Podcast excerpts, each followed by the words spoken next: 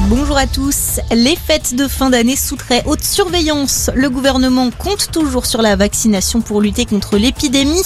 Le ministre de la Santé a d'ailleurs admis hier dans un entretien à Brut que le projet de passe vaccinal était une forme déguisée d'obligation vaccinale. Toutefois, Olivier Véran a rejeté les recommandations du Conseil scientifique qui préconisait hier des mesures significatives pour enrayer l'épidémie pendant les fêtes. Aux Pays-Bas, en revanche, les fêtes se feront confinées, annonce hier du Premier ministre néerlandais. La mesure est entrée en vigueur dès aujourd'hui pour quatre semaines.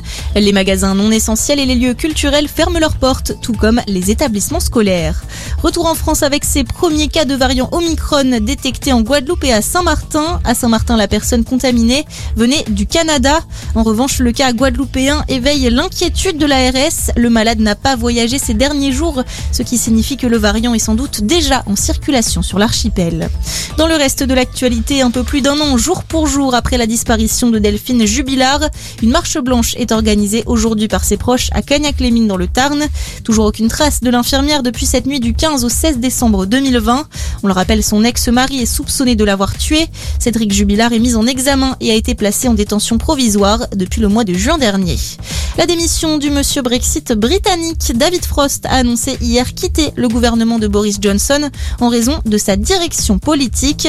Le secrétaire d'État a notamment critiqué la gestion de la crise sanitaire et la mise en place au Royaume-Uni d'un pass vaccinal, mais aussi les hausses d'impôts ou encore le coût du programme écologique.